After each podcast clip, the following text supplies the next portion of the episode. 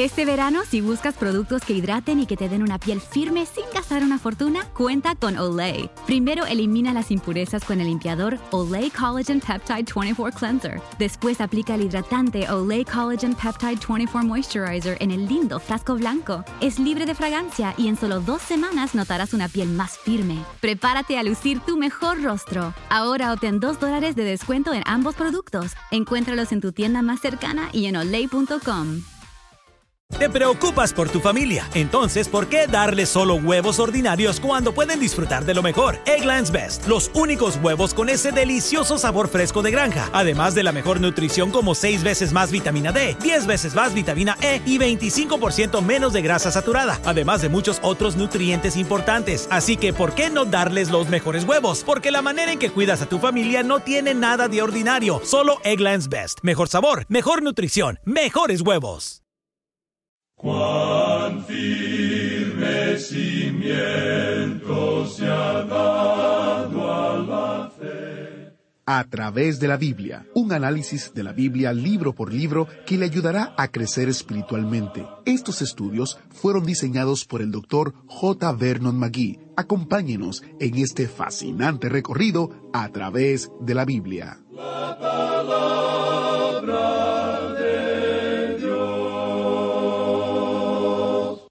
Dios abrirá un camino. Cuando parece que no hay forma de que algo pueda suceder, Dios abre un camino.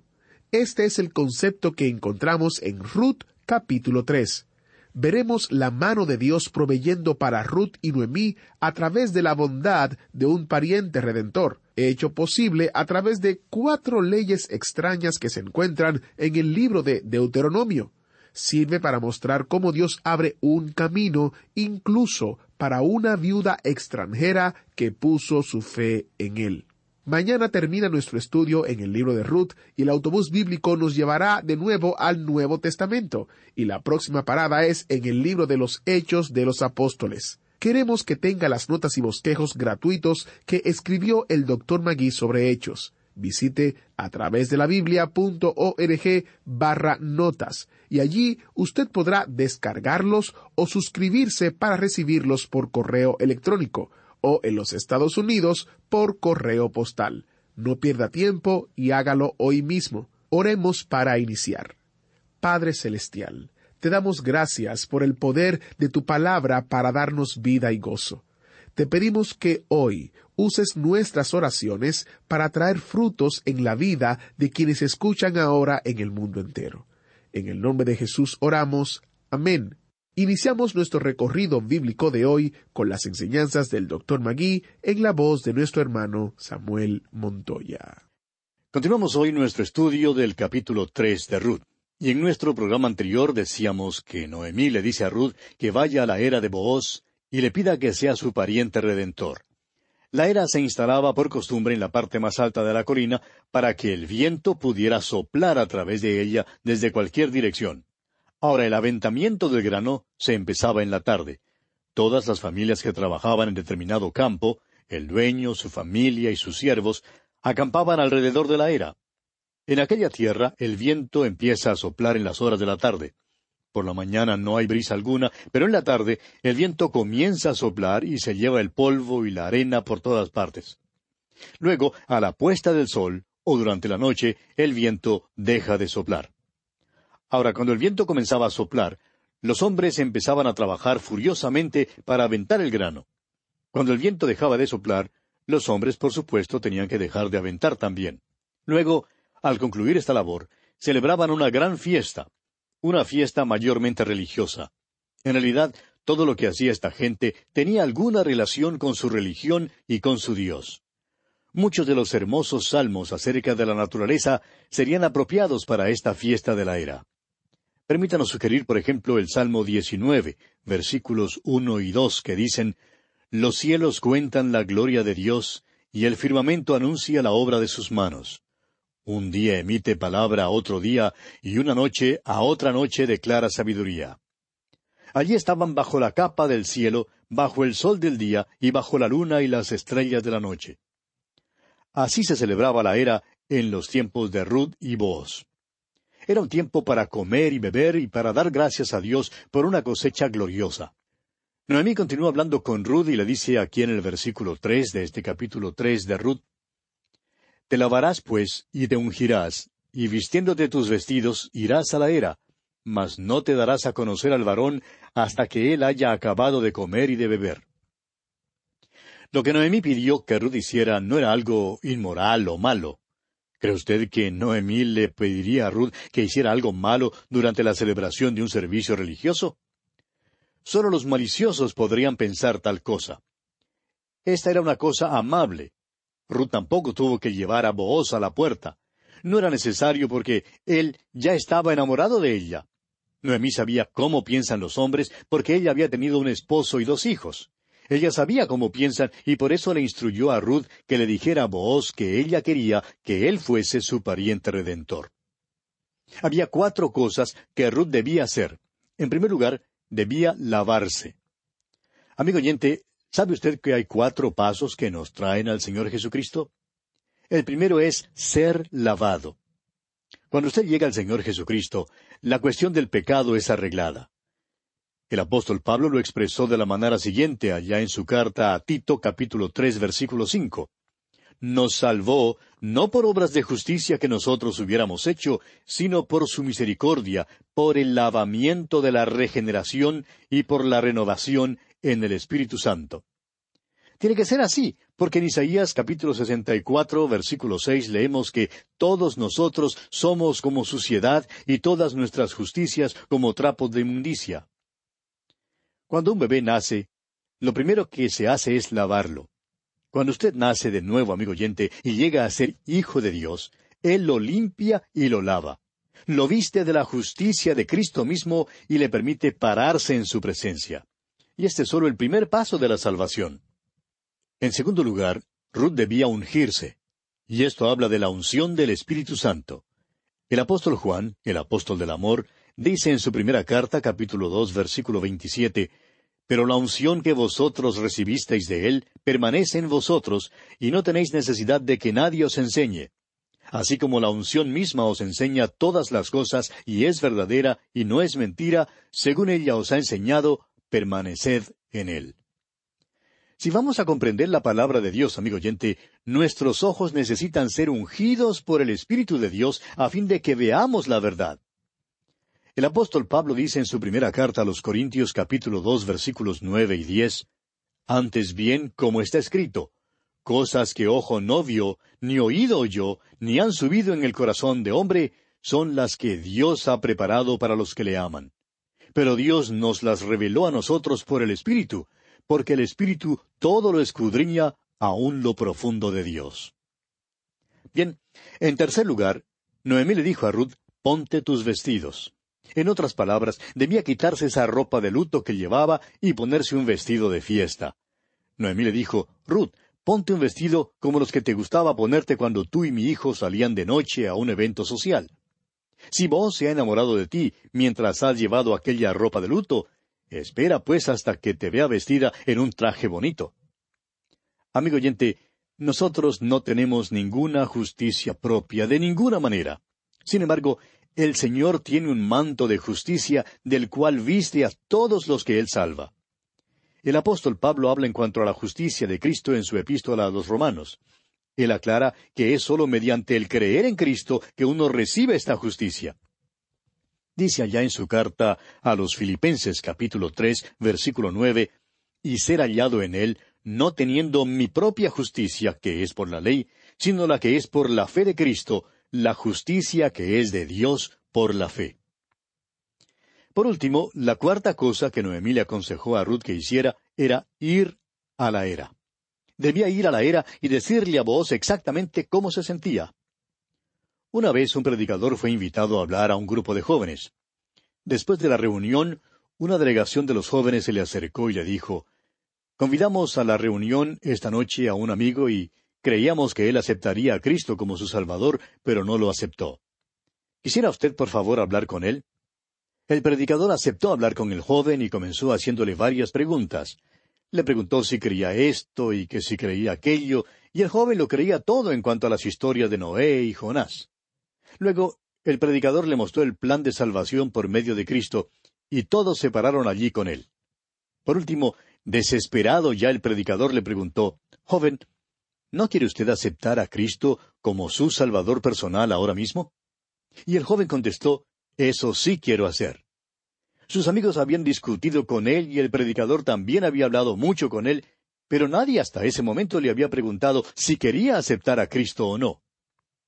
Amigo oyente, ¿le ha dicho usted alguna vez al Señor Jesucristo que usted ha confiado en Él, que le ama o que desea servirle? Si no se lo ha dicho a Jesucristo, ¿por qué no se lo dice ahora mismo? Aquí pues estamos en la era. Una de las leyes extrañas de aquel entonces hacía necesario que Ruth se declarara voz. Aunque es muy obvio que él estaba enamorado de ella, él se hallaba en una posición difícil. Ella era viuda. Ella debía pedirle que fuera su pariente redentor. Por muchas semanas Booz había estado caminando por los campos con Ruth. Se contuvo lo mejor que pudo sin declararse a Ruth porque sucedía que había otro pariente más próximo que Booz. Si Booz hubiera traído a discusión el tema del matrimonio, Ruth bien pudiera haberle dicho, bueno, eres muy amable en querer casarte conmigo, Booz, pero eh, quiero más a este otro. Voy a pedirle a él y no a ti. Vos, pues, tenía que esperar hasta que Ruth diera algún indicio de que ella misma quería que él fuese su pariente redentor. Noemí, pues, instruyó a Ruth que fuera a la era y que le dijera a Boaz cuáles eran sus intenciones. Pero Noemí le amonestó a que no dijera nada, sino hasta cuando él terminara de comer y de beber. En otras palabras, no debía interrumpir su trabajo hasta cuando hubiera terminado el día no debía interrumpir la celebración de acción de gracias a Dios por haberles dado una cosecha abundante. Noemí continúa hablando aquí en el versículo cuatro y dice Cuando él se acueste, notarás el lugar donde se acuesta, e irás y descubrirás sus pies, y te acostarás allí, y él te dirá lo que hayas de hacer. Los hombres de aquel entonces se acostaban como radios de una rueda alrededor de la era para proteger el grano de algún merodeador que pudiera tratar de robarse el grano durante la noche. Cada hombre se acostaba con su cabeza hacia el grano. Noemí pues le dijo a Ruth que ella debía ir al lugar donde Booz se había acostado y acostarse a sus pies. Allí debía extender el borde del manto de Booz sobre ella, para que él supiera que ella buscaba refugio y protección.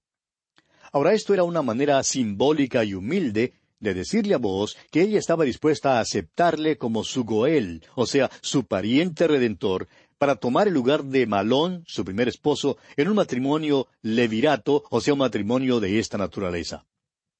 Ruth bien pudo haber ido ante los ancianos de la ciudad para demandar que él lo fuera. Pero el método que fue adoptado por ella, según la sugerencia de Noemí, fue una manera callada y reticente de proceder. Y veremos que así lo interpretó Boaz. Leamos ahora el versículo cinco. Y ella respondió, Haré todo lo que tú me mandes. Noemí no le está aconsejando a Ruth que haga alguna cosa mala como lo pueden creer algunos. Sucede que Noemí era la suegra de Ruth. Usted puede estar seguro de que lo que Noemí le instruyó que hiciera era algo honorable. Continuemos leyendo el relato en los versículos seis al ocho de este capítulo tres de Ruth. Descendió pues a la era e hizo todo lo que su suegra le había mandado. Y cuando Booz hubo comido y bebido y su corazón estuvo contento, se retiró a dormir a un lado del montón. Entonces ella vino calladamente y le descubrió los pies y se acostó. Y aconteció que a la medianoche se estremeció aquel hombre y se volvió, y he aquí una mujer estaba acostada a sus pies. Rudo obedeció todo mandato e instrucción de Noemí. Y a la medianoche Boaz se puso intranquilo y se dio una vuelta y descubrió que alguien estaba acostado a sus pies y al investigarlo más descubrió que era una mujer.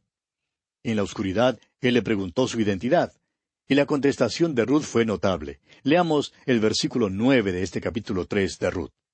Entonces él dijo, ¿Quién eres? Ella respondió, Yo soy Ruth tu sierva. Extiende el borde de tu capa sobre tu sierva, por cuanto eres pariente cercano.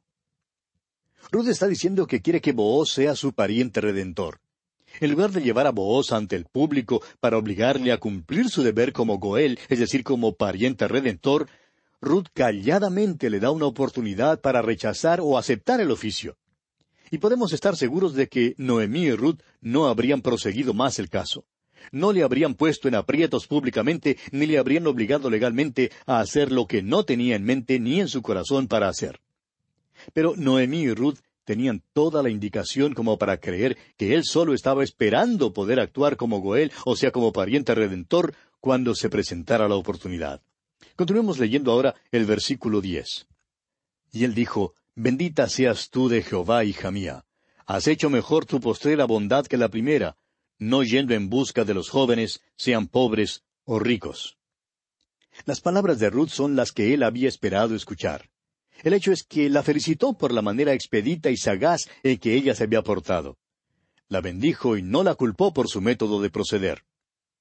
Ahora, cuando vos hizo este descubrimiento sobrecogedor, probablemente despertó a todos los que dormían en la colina alrededor de la era cuando le dijo, Bendita seas tú de Jehová, hija mía. Has hecho mejor tu postrera bondad que la primera, no yendo en busca de los jóvenes, sean pobres o ricos. Cuando Noemí trajo a Ruth con ella a Belén, estamos seguros de que Ruth era la comidilla del pueblo. Ella es bella, decían unos. Bueno, ten cuidado con ella, casará a todos los hombres de Belén, decían otros. Lo interesante fue que Noemí le había dicho a Ruth que en Judá ella sería condenada al ostracismo. Le dijo que ninguno tendría interés en ella. Y Ruth lo aceptó. Pasó por alto a todos los varones porque creía que no tendrían interés en una muchacha de Moab. Pero aquí está vos, un hombre que la ama y que quiere ser su pariente redentor. Era obvio para el pueblo de Belén y para él mismo que ella no había estado casando a los jóvenes, no se había afanado por buscar un esposo. Eso, además del hecho de que ahora le pidió que fuera él su Goel, es decir, su pariente redentor, clarificaba que ella hablaba en serio. Vos continúa entonces hablando aquí en el versículo once y dice, Ahora pues, no temas, hija mía. Yo haré contigo lo que tú digas, pues toda la gente de mi pueblo sabe que eres mujer virtuosa. Vos está contentísimo con la petición de Ruth. No sacrifica nada. Quiere hacer todo lo que ella quiere que se haga. Ruth era una mujer admirable. Cuando salió de Moab y llegó a Belén, aquel pueblo le observaba. Los del pueblo observaban cada acción suya. Antes de mucho tiempo tuvieron que admitir que ella había renunciado a todo cuando salió de Moab. Se había declarado a favor de Dios. Confiaba en el Dios de Israel, el Dios vivo y verdadero. Empezaron a alabarla y a decir cuán maravillosa persona era y creemos que esto es muy extraño para un pueblito porque todos se conocen tan bien en los pueblos pequeños. Amigo oyente, permítanos decir que el pueblito de Belén sí chismeaba. Pero podríamos decir que por excepción esta vez eran chismes buenos. Continuemos leyendo en el versículo doce lo que dice Booz. Y ahora, aunque es cierto que yo soy pariente cercano, con todo eso hay pariente más cercano que yo. Vos había investigado un poco este asunto y se dio cuenta que un hermano de Elimelech todavía vivía. Vos solo era un sobrino de Elimelech, y aunque él quería ser el Goel de Ruth, es decir, el pariente redentor de Ruth, insistió en que el hombre que era el pariente más cercano, o sea, el hermano de Elimelech, decidiera si quería asumir la responsabilidad o no. Y le dice entonces a Ruth, aquí en el versículo trece de este capítulo tres de Ruth, Pasa aquí la noche, y cuando sea de día, si él te redimiere, bien, redímate. Mas si él no te quisiere redimir, yo te redimiré, vive Jehová. Descansa, pues, hasta la mañana. Vos había pensado mucho en este asunto antes, porque inmediatamente mencionó a otro pariente quien tenía un derecho de mayor prioridad bajo la ley, siendo un pariente más cercano que él. Sin duda, vos había pensado muchas veces en insistir en su propia prerrogativa, pero sabía del otro pariente, lo que trajo trepidación a su corazón y duda en cuanto a su acción. Como no podía estar seguro en cuanto a Ruth y al otro pariente, Boaz esperaba pacientemente el tiempo propicio para actuar. Ahora ese tiempo ha llegado. La buena voluntad de Ruth le hizo resolverse a activar este caso con toda la energía e influencia que le fuera posible reunir. Trataría de quitar este obstáculo. Continuemos leyendo los versículos catorce al dieciséis de este capítulo tres de Ruth. Y después que durmió a sus pies hasta la mañana, se levantó antes que los hombres pudieran reconocerse unos a otros, porque él dijo, No se sepa que vino mujer a la era. Después le dijo, Quítate el manto que traes sobre ti y tenlo. Y teniéndolo ella, él midió seis medidas de cebada y se las puso encima, y ella se fue a la ciudad. Y cuando llegó a donde estaba su suegra, ésta le dijo, ¿Qué hay, hija mía? Y le contó ella todo lo que con aquel varón le había acontecido. En el resto de este libro se evidencia el hecho elocuente de que Booz poseía pleno conocimiento de los aspectos legales de este caso, lo cual ningún otro pudo haber poseído a menos que hubiera pasado mucho tiempo pensando en las diversas complicaciones legales. No solo le señaló a Ruth la presencia de otro pariente, sino que también le señaló al otro pariente la dificultad legal que él enfrentaría si se casaba con Ruth. Él sabía más en cuanto al estado legal del otro pariente que lo que el mismo pariente sabía. Aquella noche fue el punto decisivo en la vida de Ruth, y fue el momento decisivo en la vida de Booz. Booz rogó a Ruth que esperara hasta la mañana para regresar a casa antes de la luz del día, a fin de que nadie la reconociera. Evidentemente, si Booz hubiera rechazado la proposición de Ruth, o él o ella habrían sido deshonrados. Ella podría haber actuado con presunción y bien pudo haberle llevado delante de los ancianos de la ciudad. Si el otro pariente hubiera insistido en su propia prerrogativa, Boaz no quería, mientras tanto, echar ninguna sombra negra sobre el carácter de Ruth. Ejerció, pues, las mayores precauciones con ella. Ahora el versículo quince nos dice que antes de que Ruth saliera por la mañana, él llenó su manto con seis medidas de cebada. Este hombre no fue solamente generoso en el campo, sino que también lo fue en la era. En el campo, Ruth tuvo que espigar, pero en la era ella recibió una porción generosa de cebada por la que no expendió ninguna labor. Ruth regresó a su suegra antes de la luz del día, y Noemí le llamó diciéndole, ¿Qué hay, hija mía? O sea que Noemí quería saber si Ruth iba a ser la señora de Booz o no. Y veamos la respuesta de Ruth aquí en los versículos 17 y 18 de este capítulo 3 de Ruth. Y dijo, Estas seis medidas de cebada me dio diciéndome, a fin de que no vayas a tu suegra con las manos vacías. Entonces Noemí dijo, Espérate, hija mía, hasta que sepas cómo se resuelve el asunto, porque aquel hombre no descansará hasta que concluya el asunto hoy. Ruth contó las experiencias de aquella noche a una suegra interesada. Como señal de su recibimiento por Booz, Ruth se refirió a la cantidad de grano que ella había traído a casa. Evidentemente, era más de lo que había traído el primer día, cuando espigaba en los campos de Booz, aunque la cantidad de los manojos que había dejado caer había hecho posible que ella trajera mucho más que lo esperado de otro modo. Noemí sabía ahora que su intuición femenina no se había equivocado. El resultado demostró que Noemí tenía toda la razón desde el principio. Ahora ella le dice a Ruth que ya que ha pedido que Booz sea su pariente redentor, ahora ella no puede hacer más nada. Todo lo que debe hacer ahora es sentarse y descansar porque Él no parará hasta concluir el asunto, es decir, hasta llegar a ser su pariente redentor. Y amigo oyente, Cristo obró por nosotros así de esta misma manera.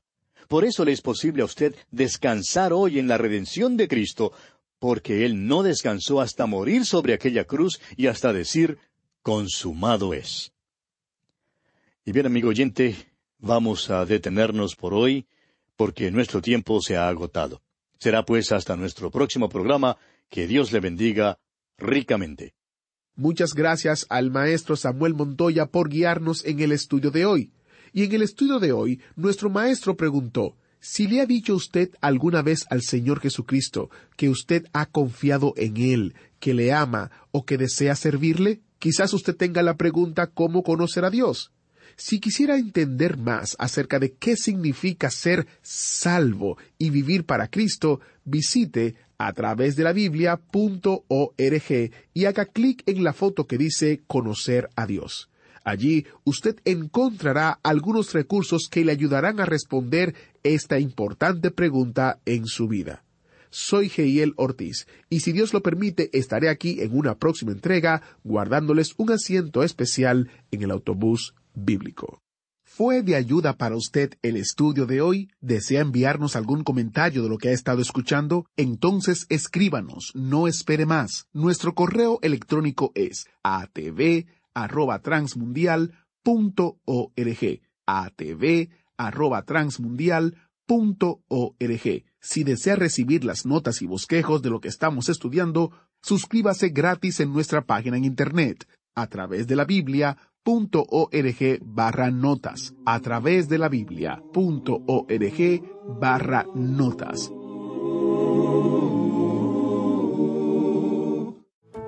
How did we become Central Ohio's most trusted team of orthopedic experts? We focus on what matters most our patients. At Orthopedic One, we know we're only at our best when we're helping you get better. And every day, your commitment to overcoming pain and injury inspires and moves us. That's why we bring our best every day to earn your trust. Find a physician near you at orthopedic1.com. Este verano, si buscas productos que hidraten y que te den una piel firme sin gastar una fortuna, cuenta con Olay. Primero elimina las impurezas con el limpiador Olay Collagen Peptide 24 Cleanser. Después aplica el hidratante Olay Collagen Peptide 24 Moisturizer en el lindo frasco blanco. Es libre de fragancia y en solo dos semanas notarás una piel más firme. Prepárate a lucir tu mejor rostro. Ahora obtén 2 dólares de descuento en ambos productos. Encuéntralos en tu tienda más cercana y en olay.com.